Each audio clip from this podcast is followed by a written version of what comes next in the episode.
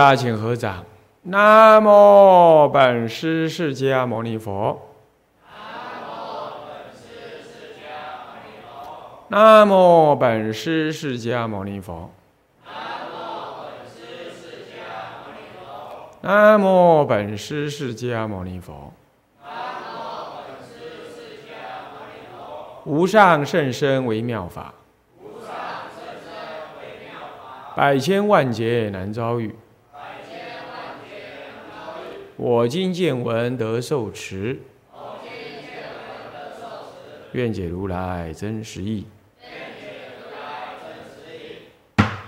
中国佛教史，各位比丘、比丘尼，各位沙弥、沙弥尼，各位居士，大家阿弥陀佛。阿弥陀佛。我们请放掌。啊，我们上一堂课上到讲义第十页，也就正中分的啊，这个甲二正中分细说中国佛教史里头的一一中国佛教史的分歧。那么这个分歧呢，诶，我们呢分两大段，第一段就分歧的方法，第二段是分歧的内容。我们大体上就是讲到这儿啊，讲义我们会看到这里啊，接着我们就会看课本啊。不过因为看到分歧嘛。那么呢，我就去注意到我们可见预计用的那本课本啊，就是那个中也叫中国佛教史哈，那个是日本的大学的教科书啊。那么就是圣圣严长老他翻译的，他留学日本的时候翻译，那么算是至少在那个时候算是最新的研究啊。日本人研究大体上，当然他我们很明显的看出来，他局限于他的立场，他所能看到的立场，他想要知道的东西是什么。哦，他是把它当做是一个东亚啊文化圈中的一个重要的一个宗教内涵的一个母体，用这个观察这个母体写给他自己国内的大学生看的或知识分子看的，这样，那大体上基本有一个客观性啊。不过他也谈到分歧，我他讲的分歧也讲的那啰里吧嗦，那么基本上呢也是跟我们这个分歧基本差不多，不过这不清不楚。他要分分成前，是不是前上古期、近古期啊？近世，上古啊，上古又分什么期、什么期？下近世又分什么期、什么期？这样，那当然呢，并不很清楚。我们就干脆就分六期，啊，不需要再去再去大分什么上古啦、什么近近世啦这样子。在两千五百年，大概就是分这个六期啊。那么这分歧的必要性，我们。上一堂课跟大家提了啊，为什么要分歧呢？因为你这样子容易研究理解嘛。其次呢，有助于对整体的发展的整体的两千多年的佛教到底怎么发展，你就把这六期的名字背下来，你大概就知道是怎么回事，懂吗？啊，就是这样啊。那么呢，呃。所以说助有助理解哈。那么丁二是分歧的基本原则是什么？有两个原则：一，什么以教团整体的特征或倾向为分歧的基准。我想这个大半大部分人都就不讲，他大概知道是这个方向。不过把它讲出来，讲的清楚一点，就是教团整体的特征，或者是那个倾向是什么？有时候特征不太清楚，不过呢有那个倾向。好，你比如说，你比如说，嗯，这个五代之后的佛教唐五代之后的佛教啊，主要的表现在这个禅净的个别修持上。那么教理呢，大概律宗已经简直就听不到了，可怜哦，就几乎听不到了。那只剩下什么呢？哎，天台还什么？还基本一枝独秀，也是北宋。基本一枝独秀，不过渐渐已经是禅宗天下。那么呢，整个唐朝隋唐呢，各宗各派，这个这个创宗立派为主。那么呢，大大的兴盛。我们讲说隋唐是两个字而已，其实它经历了两两三百年呢。你要知道，那比我们现在经历我们想象得到的时间都长好几倍，是不是啊？啊，那个时间我们说哦。现在来看，它就是两个字：隋唐啊。那个时候是宗派的成立、发扬的时代，哦，是这样。所以你你你你这样，你就知道整个佛教是怎么样这样流转啊。那我们现在到底有什么时代？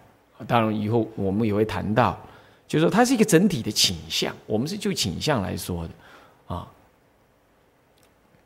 那么大体依着朝代或者法难的年代作为分隔点，依着朝代跟法难，这就是很耐人寻味。哎，教团的发展竟然会跟那个时代有大差别，乃至于跟法难有大差别，那又为什么？法难有大差别可以理解，为什么？所谓的法难，那就是说。受到了一个外在的强大的力量，在中国，几乎不是外来的力量，通通都是政治力量，啊，他来杀太，他来对付你。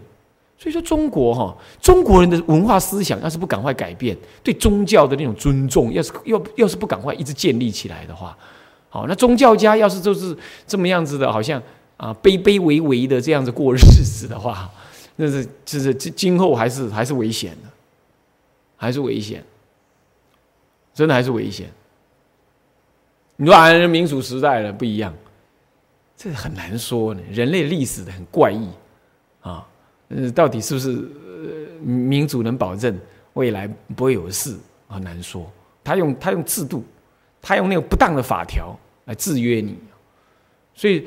我我我我我那双胞胎弟弟，他告诉我说，他们那个教会一年缴几亿的税金，哎呦，人家都支持宗教都来不及了，那从宗教身上卡油卡那么多啊，那你在这对那个什么嗯大企业家，你也不一定能够收到那么多税金呐，那你对这个就收税金，像这样子啊，这样子啊，要是稍微没钱一点的教会，那么完了啊，也许就这样。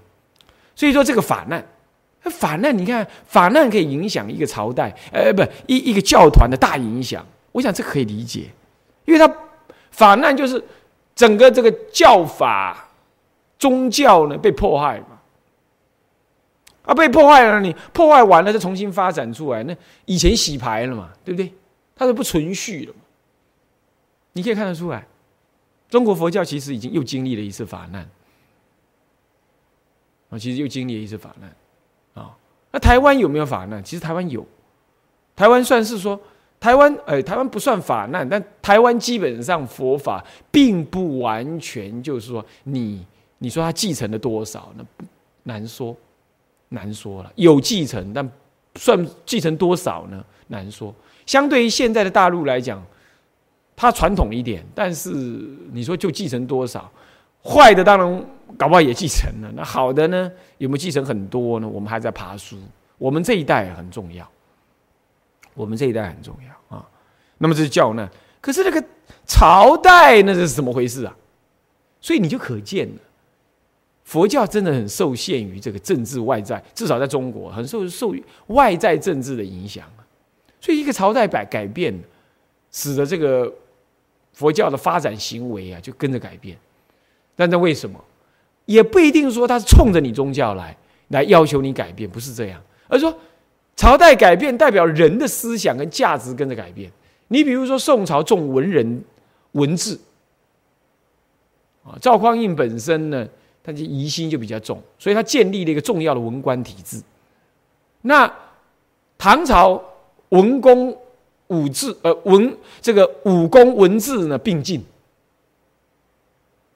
那么是这个是，嗯，大唐国威呢？这个是这个当时是世界第一军事强权，所以那军人呢是很被看重的。你看那窥基大师他爹就是个军，就是个武官。那在在朝当中呢，你看那传记，他几乎就是跟文官平起平坐。到了宋朝不是，宋朝的话武官呢？哎，你你就去，你得去，你得去，你你你就是到这戍守边界就对了啦。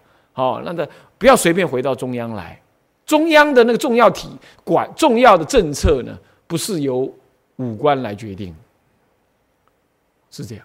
那到了民主时代，我们现在这种民主时代，全世界几乎都是文官体制，都是文官体制，武官就是在立法院被人家挨轰这样子而已。就是这样而已啊，那他没他不能讲些什么。可是你看，当时日本侵侵华的时候，那是武官为主，武官讲怎么样，文官靠边站。他说要侵华，最后天皇接接受武官的建议，接受武官的建议。好，你看，所以说，你看这文武两者力量啊，在那制衡，代表一个国家的气氛就不一样。所以宋朝重点是文官的体制，所以整个的国家呢，就文风跟所谓的那种，就感觉起来表现对外就柔弱了一些。民情当中，它的文化细腻了不少，也很蛮细腻。唐朝是一个大开大合的文化气氛。哦，这没话讲。但是到宋朝的时候，你看那宋朝，宋朝的很多画了工笔画，宋朝的工笔画特别有名。一堆啊，那点点嘛，乌一吧，马拉乌一吗？马马拉乌一 啊，那样他就他他这个气氛就坐在这儿。好，然后再来，你看啊，到了宋朝的时候，整个社会风气哈，社会风气是比较收敛的。唐朝社会风气不同，唐朝女人穿低胸装，你知道吗？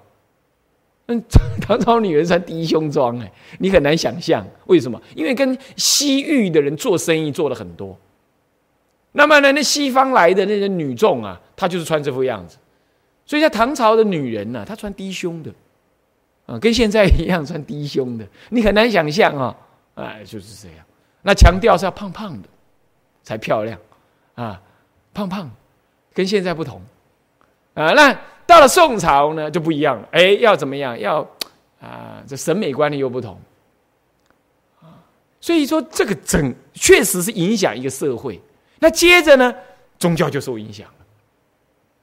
宗教受影响，那我们是不是也这样？我们当然也这样啊。你看现在，现在我们那个七月的那个盂兰盆法会啊，三分之一的牌位是在网络上订的，你你人都没看到他人。是这样，他就在网络上定牌位，他就这样子来消灾啊。当然这样子，你说有没有效果？照说他现场来才好了。不过就给他开个方便。那我这就是表示我们受他受这环境的影响。再来，我们人说多不多，说少蛮少。那很多事情还蛮忙的，你每天不可能接电话。可是要我们要开许让人家来请求回向，那怎么办呢？还有网络嘛。在网络的帮罗定啊，网络上面呢，哎，你就自己登记，好，那你就可以来消灾。到现在为止，我可我消灾的人百分之九十以上是我不认识的。那你说这样有用吗？你要知道，万法唯心，也就是说一念三千，他仰信佛陀，即使是他在网络上面，他虔诚的把这个字打上去。基本上还是有它效果，重点在这个人本身的虔诚，虔诚。那我们呢也真实的为他回向，所以我们说每每晚的回向人数不要太多，我们宁可分两批，原因就是这样。我们意意念要意念它的价值。你看每次我们回向长老，念每一位长老，那那那每位长老的形象都在我脑子里跑一次，跑一次，那我们就每一天意念的长老了嘛。所以说，自归佛、归法、归僧，我们也是皈依了什么？我们的长老身，就这个意思，对不对啊？好，所以说像这样子呢，就是我们受时代影响嘛，对不对？有没影响？有，怎没影响？啊，你看这麦克风，以前讲经哪有什么麦克风？是不是啊？啊，你就一样道理啊。那摄影，以前哪有什么摄影啊？你现在不是得这样？所以这就是受的影响。诸位了解吗？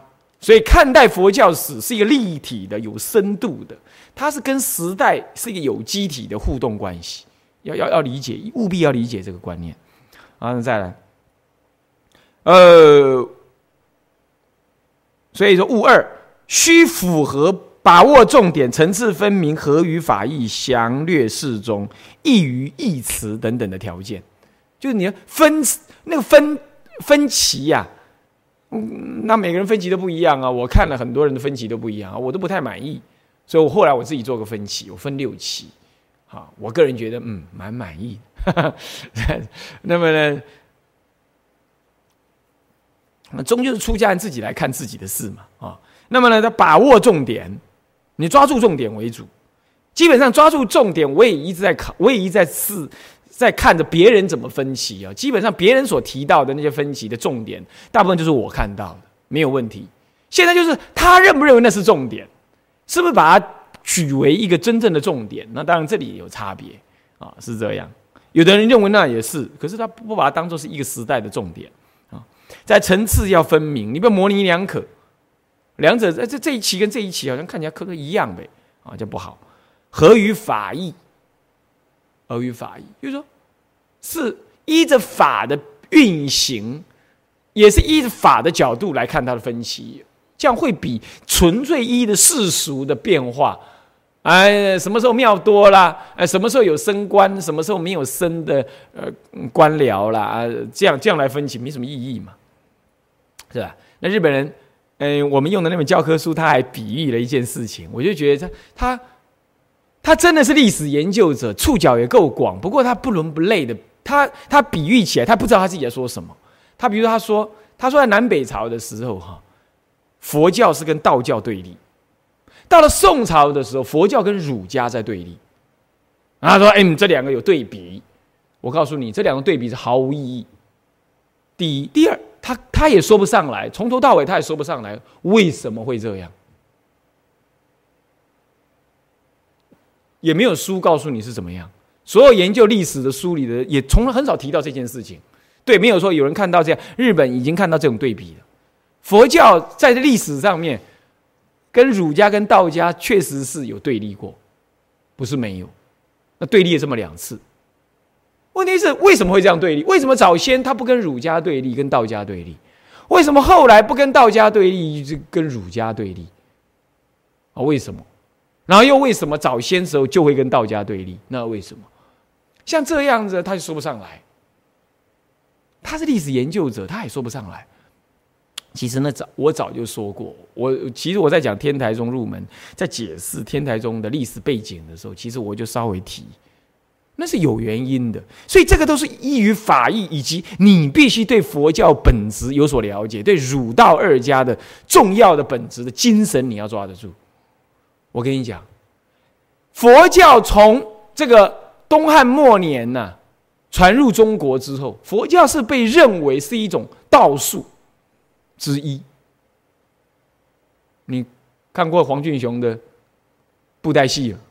西黑的妖道，不，西域的妖道，西黑西域会有西域的人来来往往，那就是唐朝的时候。所以他那个故事是什么？什么什么什么大唐什么云什么什么呃什么什么什么什么什么什么什么什么什么云汝什么什么侠什么什么史艳文。他讲的，他的背时代背景是演那个，所以他就是西域的妖道。为什么会想西域妖道呢？因为当时透过这个，呃，这个这个这个这个南道跟北道的思路啊，天山南路跟北路有两条思路，各有一一条思路，运丝的路叫做丝路。他一直到中东，这沿路啊，经由。北印度、中印度、西藏，当然要要要翻过西藏、尼泊尔等，然后再进入到现在的新疆等这一带。这一条路上面是一个国，当时国际经济贸易非常兴盛的地方。你你不要想象现在是一堆呃沙漠，那都不是啊，以前都是什么绿洲绿莹莹的啊，很美的，是这样。那产了很多的。那种西方的特有的特产品，啊，是欧美都不都不知道在还在哪里，搞不好还在穿裆开裆裤，还在还在摄入，还在呻饮入血，吃牛肉吃生吃牛肉的，那根本他没有文化，那个时候还是这样，所以那个世界的文化在在这个东方为主。好了，那那个时候他传进来的时候呢，有很多的西。中国所没有的，这里头还包括武功，还包括什么？印度的修炼者，天山南北路，还有这个这个呃大雪山，所谓的所谓的所谓的那个喜马拉雅山的山路，差不多在六千公尺以下，有很多的修行人，他们修很多的，像现在我们所知道那种道家的法门，还会有那个什么幻术等等。会这些，所以当时传进来不会只有佛教，也一样有其他的这一类的人进来。不过他没有主要的宗教思想，也没有一贯一脉相承这种出家人三宝这样子的讯息。所以一进来的时候，通通通被这些商人带进来的时候啊，消灾解厄、现法术、显现什么？显现那个呃所谓的所谓的幻术。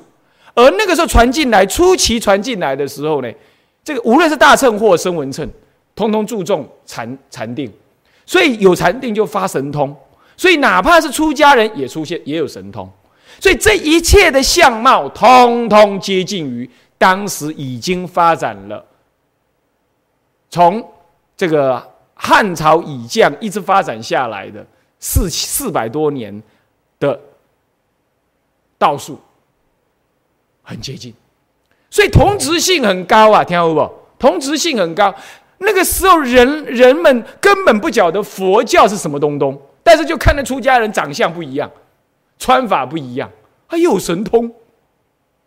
哎，那看起来就像道家一样嘛，所以跟道家的同质性高，他们的对立就特别厉害，是这样子。所以一进来的时候是被当作是这样，所以他一先要跟道家对抗。可是到了宋朝，佛教早就中国化了。宋朝倒过来，新儒学，他已经儒学从汉朝独尊之后发展到宋朝来，已经是末流。该有的思想的训诂考古这一类的这个小学。这种小学就是属于训诂之类的这一类的这个这这这的的知识啊，都已经什么发展完成。就在这个时候呢，禅宗特盛，而禅宗讲的是那种洒脱的境界啊，那么也容易让当时的士大夫接受。这个时候，这一士大夫一接受之后啊，开始就注意到的禅宗这种完全中国化、生活化了的佛教，而且注重什么？注重人的现世当下生活的价值。哎，糟糕了，这个跟儒家又开始接近了，就像道家当时佛教传进来，跟道家接近，意思是一样的。他传到了宋朝的时候，儒家特盛，在儒家特盛的情况之下呢？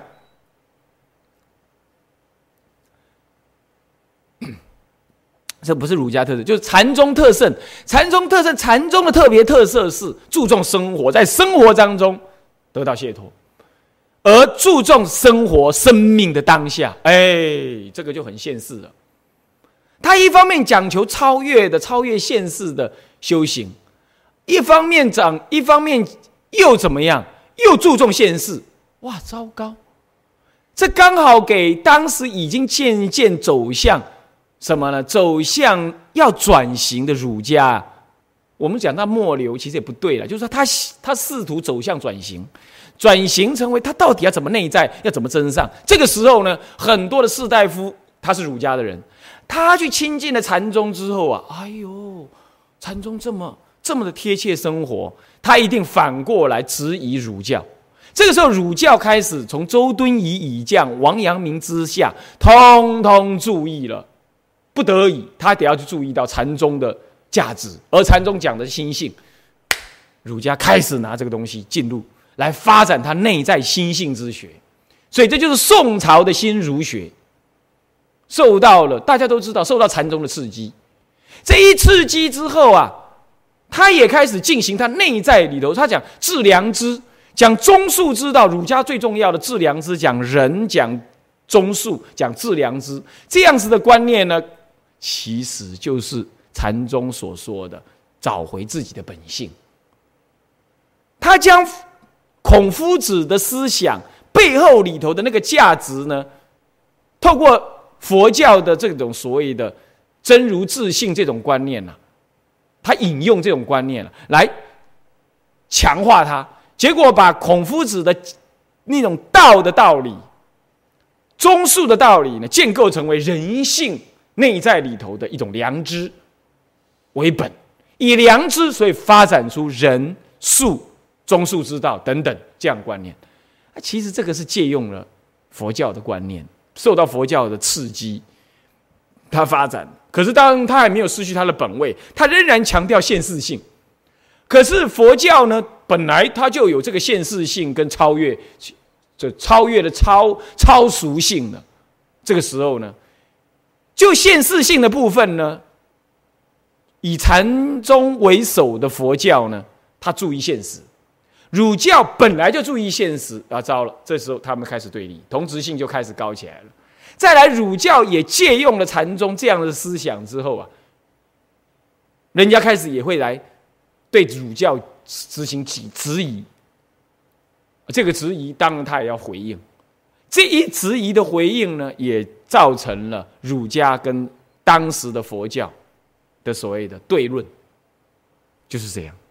所以宋朝为什么会为什么会佛教跟儒家对立，而不再跟道家？因为道家已经已经怎么已经经由那个时候的对立过之后啊，胜负已经明显了啦。坦白讲，胜负都明显了。倒过来，道家是学儒，佛教呢开始编辑藏经，他们的道藏啊，开始引用佛教的很多仪轨，梁皇灿、水灿等，他们也开始用。所以你看，很多道士他在家里自己诵的，早上送他的《道德经》，晚上送的是《阿弥陀经》或者《金刚经》，他是这样，他是这样子的。很多道士是这样子的。好啊，这个我们无所谓，我们也很乐观其成。是这样，所以佛教跟道教的彼此较劲的事情已经过了。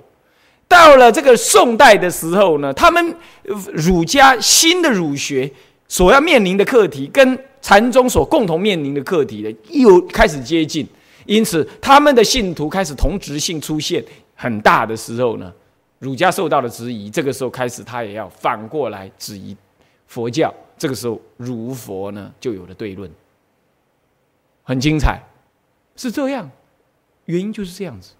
那你说他为什么不会发生在儒佛为的对立？为什么不会发生在佛教刚传入？那你就很懂了吗？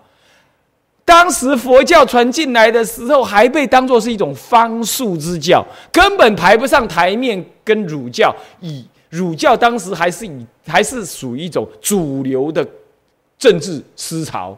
根本你排不上来跟他对立嘛，对不对？所以你也轮不到佛教来跟儒家对立，这样懂意思吗？说唯有到了宋朝的时候，整个佛教已经中国化了，所以儒家已经完全的明确的感受到佛教呢，在思想的领导地位上呢，是要取代着儒家的，是几乎要处在着儒家的。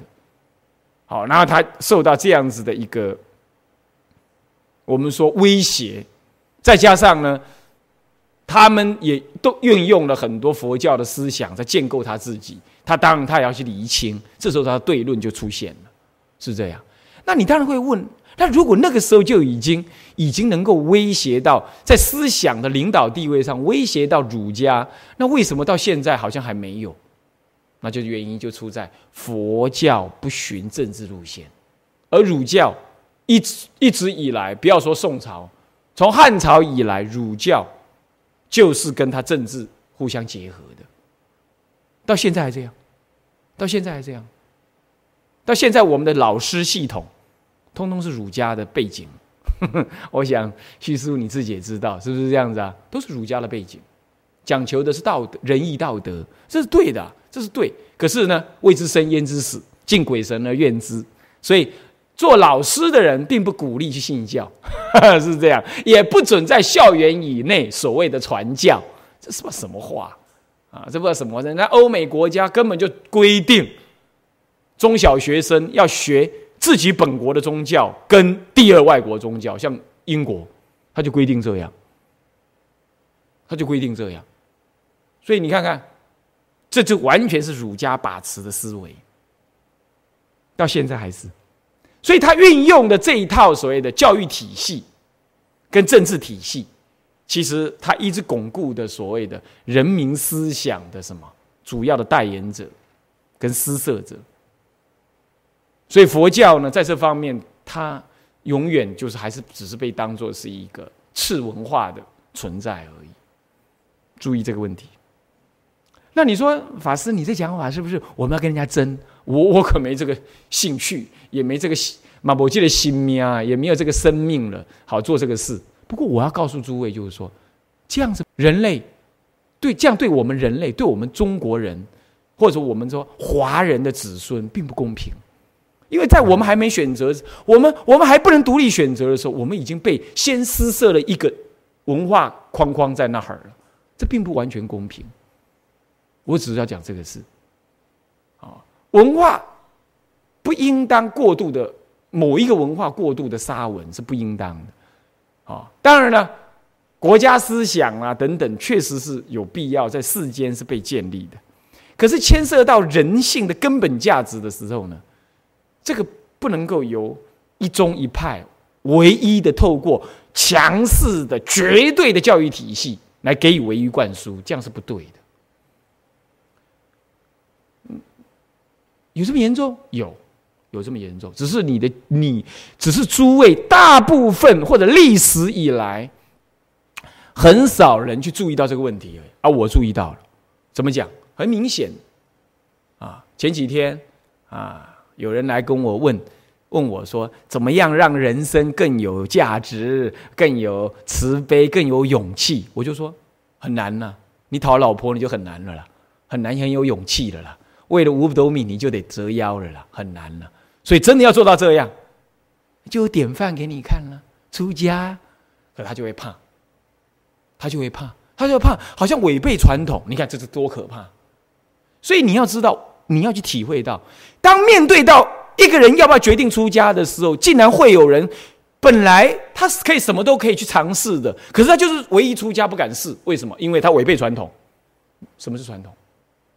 传统就是某一种教育的体制建立的一个唯一的价值观，把你建立下来。从社会的观点、教育的观点，来自于你从小到大师长给你的观点，这就变成传统。你就感受到，所以我们要让一个人来出家，我们我们要突破很多，突破他自己的欲望，我们还要突破他那个背在背后的那个那个本来就不太公平而架在他身上那个那个所谓强大的传统，什么不孝有三啦，哎，出家可以怎么样怎么样？西方人呐说难出家，他并不是一传统不传统，他就是啊欲望放不下啊，那我没话讲，那是你欲望嘛，他没有所谓的。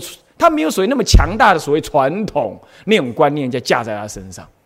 他们要是有传统，就是爱国的传统，国家民族的价值这种这种传统，不牵涉到你生命的根本的问题。可是儒家不同，儒家他是透过教育的方法，直接教育你生命的价值是什么了，就变这样了。所以，为什么儒家的人呐，很深深刻的认为说，你们出家就是不孝，他就敢这样讲。孝是他定义的，是由他来定义的，所以他几乎认为你是一个不完美的人格。他用这种观念来看你，他用这种观念来看你，所以谁出家那人格就有缺。他用这种方式来看你，所以就变成了他看待出家人，特别是看待出家人，有一种怪怪的思维，有一种好像人格缺陷的思维啊！这就反映在哪里？反映在很多世俗的文学当中。看到没有？是不是？所以啊，要注意，这是一个很深层的文化问题。我们的祖师采取的方式是跟他同同时存在，那么让一让对方，让一让，不让也不行。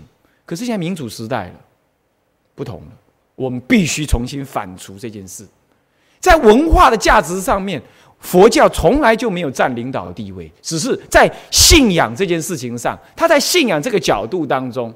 它影响了人类，包括日本人也承认，它主要影响东亚一带的人的精神生活。可是这并不代表着在文化它是主流，并不是这样。我请问你，今天拍电影有几部电影是佛教概念之下的电影？少过日本跟韩国所拍的。你们看过的日本电影跟韩国电影，是以出家人为为主体，以出家为背景的。的的寺庙为背景演的戏，非常的细腻而好，对不对？台湾有没有？中国有没有？要说有，通通就是什么火烧红莲寺啦，呃，什么少林寺，什么武僧啦，就是这一类的，完全通通是一种神鬼化、妖魔化的这种方式在表现出家人，看到了没有？看到了没有？所以这件事情一直没有人说开来。佛教徒，你要知道，你今天在这样子的一个环境之下，你不要憨憨的认为佛教很兴盛，它一直存在的一个次级文化的问题，它并没有办法跟人家平起平坐。这是我们的祖师在那种时代，一个强大的政治势力时代啊，它是一个强大的军权时代，它当然不得不如此。军权跟儒教是结合的，当然它不得不如此。可是现在不一样了。我们一定要开始正视这个问题了。那你说，那你说，哎，那嗯，那日本跟韩国为什么不会？因为就韩国跟日本的角度来说，佛教是外来的，儒家也是外来的，它可以平等看待、平等接受、平等的运用啊，懂了吧？可是在中国立场来看，佛教是什么？外来的，儒家。不但是我本有的，而且还是帝王所什么所支持的，那就不一样了，其差异有多大？所以我举出这个事实来，你就可以知道，其实今天在非常多的文化、建筑、美术、艺术等等文学等方面，佛教的内涵不能说没有，但是都不是以佛教为主体在发生、在发展的，并不是。你说没有啊？呃，敦煌的石雕不是也那个那么多吗？那个是纯宗教家下去投入的呢。我讲的是在民间自发的表现呢，那不多，不多，并不多。你先，你你你你你们眼睛闭起来想一想，台湾有几个是属于佛教概念的画家？你想想看，你举出来了吗？你举得出来吗？举不出来吗？对不对？西方有多少？好，你再想一想，台湾到现在，你一直想想到远古以来，有多有几有几曲气势磅礴的好的流传很久的歌曲歌谣，是佛教概念的。来，你再想想看，有没有？没有错了，《红楼梦》呃。是呃，这个这个这个这个什么，那个孙悟空啊，《西游记》里头是有佛教概念的，可是《红楼梦》只是衬托着佛教的概念在里头，对不对？然后呢，这个这个《西游记》，有谁会把它当真？是不是这样子啊？啊，确实也有人研究《西游记》里头的佛教观念，但是并不把它当做是一个啊主流的佛教思想。那其他的文。文章呢？你举得出来吗？所以它并没有真正架在里头哦。佛教文化，其实我一直觉得它还是不够深刻哦。在整个社会环境里头，真的是还是很缺。我们努力的空间还很多。诸位啊，这样了解，你去看看欧美，尤其到欧洲，你去看，你简直是。处处看到基督教文化性性性质，建筑、雕塑、美术、音乐、服装、思想、生活习惯，你处处看到基督的的味风味在里头。这种类似的东西，你要看到，大概只有在泰国看得到。相对应的，只有在泰国看得到。日本、韩国都还不一定算，所以这就是为什么，因为这个东方长期的政治制度，它压抑着佛教，这是一个很重要的课题，很值得出家人投入去研究的。哎，我要再呼吁啊，要有人出来研究这件课题啊。好，那么这样子大家就知道物二了哈，符合把握重点，层次分明，合于法义，详略适中，易于义词啊。但是我们到时候提的你就会知道了哈。但是我们容我们容易记，我们会很容易记录那个四六个分歧的啊。层次分明，合于法义啊，是这样。那么这里头我就是刚刚就举的那些啊，佛教为什么跟儒家为什么跟道家对立这样事情来谈说。为什么叫做合于法义？因为佛教在发展的内涵、内在里头，它形成一个不一样的性格，在不同的时代有不同的课题。哦，这个连所谓的日本的那些学者，他也并没有把它讲出来。啊，说我只举这个例子来让你们知道，说分歧是要去注意它内在的法义的。啊，同时就看到了一个文化现象。哦，所以是很深的一个文化现象，诸位要了解啊。从今而我把这话讲出来了，从今而后应该要有出家人长期的注意这样子的问题，啊，并且思以思思有所努力，思有所努力，应该思想的思思维着怎么样在努力，有为者应该是做这个事，啊，把精神力量放到这里来，然后顺便，然后当修行是没话讲，以修行为本，然后做这样子的事，为什么？因为这是最根本。弘扬佛法，这是最根本。你不让它成为一个文化的一部分，那没办法，那很可怜。你要知道，佛教要这样认真论起来，只有在泰国算是它一个国的文化之一部分而已。哪怕在日本、韩国，都我们都不能认为它太是。那在中国根本就不是，根本就不是。它不是很重要，它就是还蛮边陲的，偶尔你才会看得到的。是这样，那这样不行的。为什么？因为都已经两千年了，哎，印度佛教都已经灭了一千多年了，所以他要再恢复，也要耗的很大一个劲儿才能恢复。印度啊，要恢复他的佛教，所以中国的佛教几几乎就是世尊世尊之教的第二故乡了呢。那如果我们发展了两千年的佛教还无法成为一个一个这么地区的一个重要的文化表征跟内涵的话，未来该怎么办？文化太重要了，你懂吗？文化我真的感觉太重要了。你比如说，我一直觉得说，现代年轻人哈，现在的年轻人，哎，总是很很开放，男女关系也蛮随便的这样子。结果有一次，我偶尔去逛到一个一个一个一个一个一个问卷调查的结果，就问那个现在差不多二十岁上下到二十五岁之间的女生，说啊，你对于这个男女的关系啊怎么样？或女孩子应该怎么样才幸福啊？这样，哎，我一看，哎，发现，哎，跟我们传统所认知的女孩子的看法是有不同。所以，我所以说二十年。二十年前的女孩子的那个思维是有不同，但是也有很多相同。那我知道为什，那我就知道了为什么。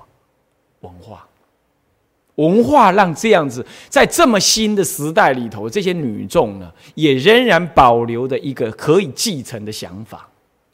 诸位这样了解吗？诸位这样了解吗？所以你你你你你就可想而知，文化这么强大，你看看。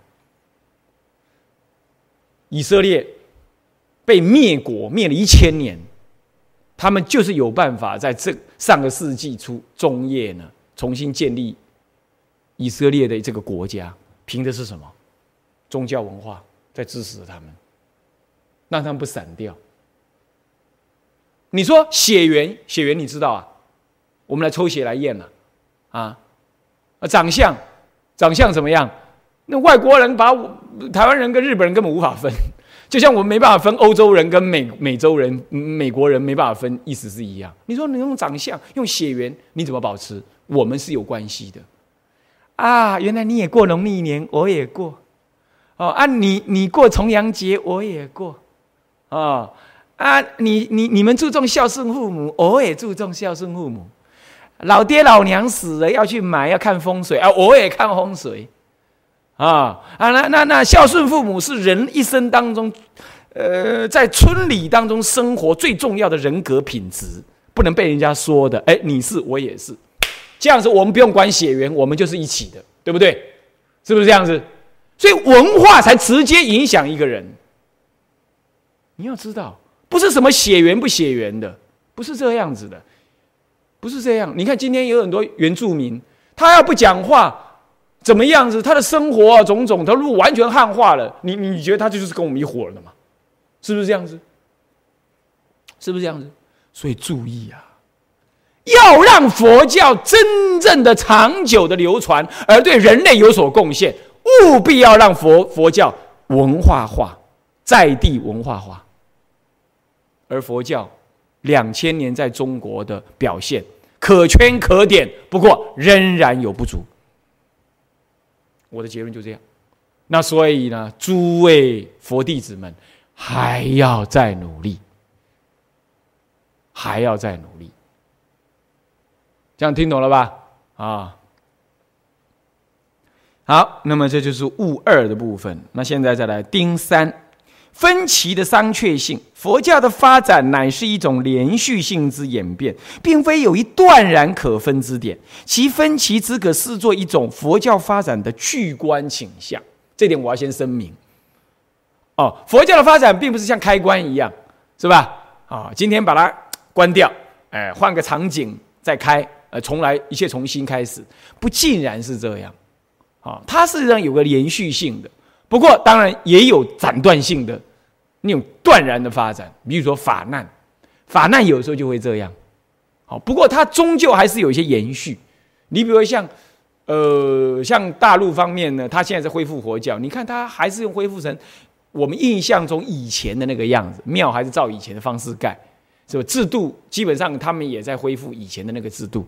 是这样，不过是说可能有表面没还内涵还没办法恢复啊，是怎么样？这个这个情况啊，还有他们没有读繁体字啊，这很多知识经验能不能累积恢复起来，这还需要时代考验这个问题而已。不然，他即使是斩断了再重新来，他还是有一个基础的，还是有个基础的啊，这个是蛮重要的，好，蛮重要啊，这个观念啊，所以说它是一个巨观的。巨观听得懂吗？就大体的方向的倾向而已，你不能给他说啊，它是截然的两段，哦，是这样，那慢慢的演变过来的啊。好，这第一，第二，物二各其之中虽各具当其之特色，但并非具有必然之互斥性，只能将此特色视为那个时代的主要倾向。就是说，那个时代，你比如说翻译经典旗，在佛教出传的时候是接纳旗。再来是翻译研究期，再来是什么宗派的成立期，啊，再来是什么成熟期，啊，再来主数融合期，最后呢是衰微震荡衰微期，最后是重新中心之期。虽然我们可以分成这几期，可是你不能够说啊啊，接纳翻译期只在那个时候有，那那那到了唐朝就不再接纳，也不再翻译，不是是不是这样？当然不是。你比如说唐朝的时候，一行禅师、无畏三藏、那个不空三藏等人，从这个呃斯里兰卡就是狮子国坐船北上，到了中国来，他仍然翻译很重要的大日经，对不对？那么呢，也做大日经术。那重新那个时候的出家人再接受密教的重要经典，那也在翻译，也在接纳，是不是这样子啊？这样听得懂吗？虽然那个时候已经是宗派的成立跟发扬之期了，不过那个时在这个时候也隐然着有一些所谓的翻译跟接纳的动作，所以各期各期只能说是那一期的重点而已，并不说到另外一期就截然没有。同样的，唐朝隋唐时代各宗派正在发扬发发展，可是搞也是有宗派一发展的同时，它就在衰败了。他传了两三代就开始衰败，连禅宗也有这样，他传了几代就没了，就没了，啊，也是有啊。所以说呢，这个呢，就是只是大体啊，先声明啊，是这样子的。那么再来悟三，不同的分歧角度有着不同的分歧主张，其取舍率当以佛法的合理性、教团的真上性。立身的饶益性以及历史的教育性等为考量，这里就考虑了很多啦，啊，那如果世间学者才不管你这个了，啊，他就他认为他方便，他觉得有理，他不会考虑那么多，那我们就要考虑的很多，是因为我们是出家人，我们来解释历史，我们来理解历史，我们还为着是一种内部的真相的目的，佛法的弘扬的目的。所以我们特别要把这种分歧的意义呢，表现成为一种佛法的表征才好。你这样领受它，才不是只只是一种记忆，一种一种一种所谓的经验的呃一种所谓事实的记录而已。它还是用佛法的理解啊。这是这是怎么说呢？啊，我们呃下一堂课还可以继续再跟大家稍微引申一下这个意思啊。向下文长，复以来日我们回向。众生无边誓愿度，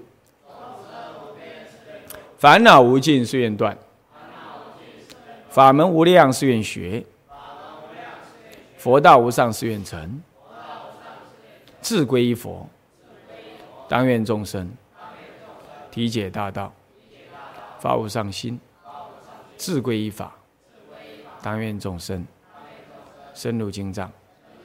智慧如海，智归一生，当愿众生同理大众，一切无碍。愿以此功德，庄严佛净土，上报四重恩，下济三途苦。若有见闻者，悉发菩提心，尽此一报身，同生极乐国。南无阿弥陀佛。南无阿弥陀佛。南无阿弥陀佛。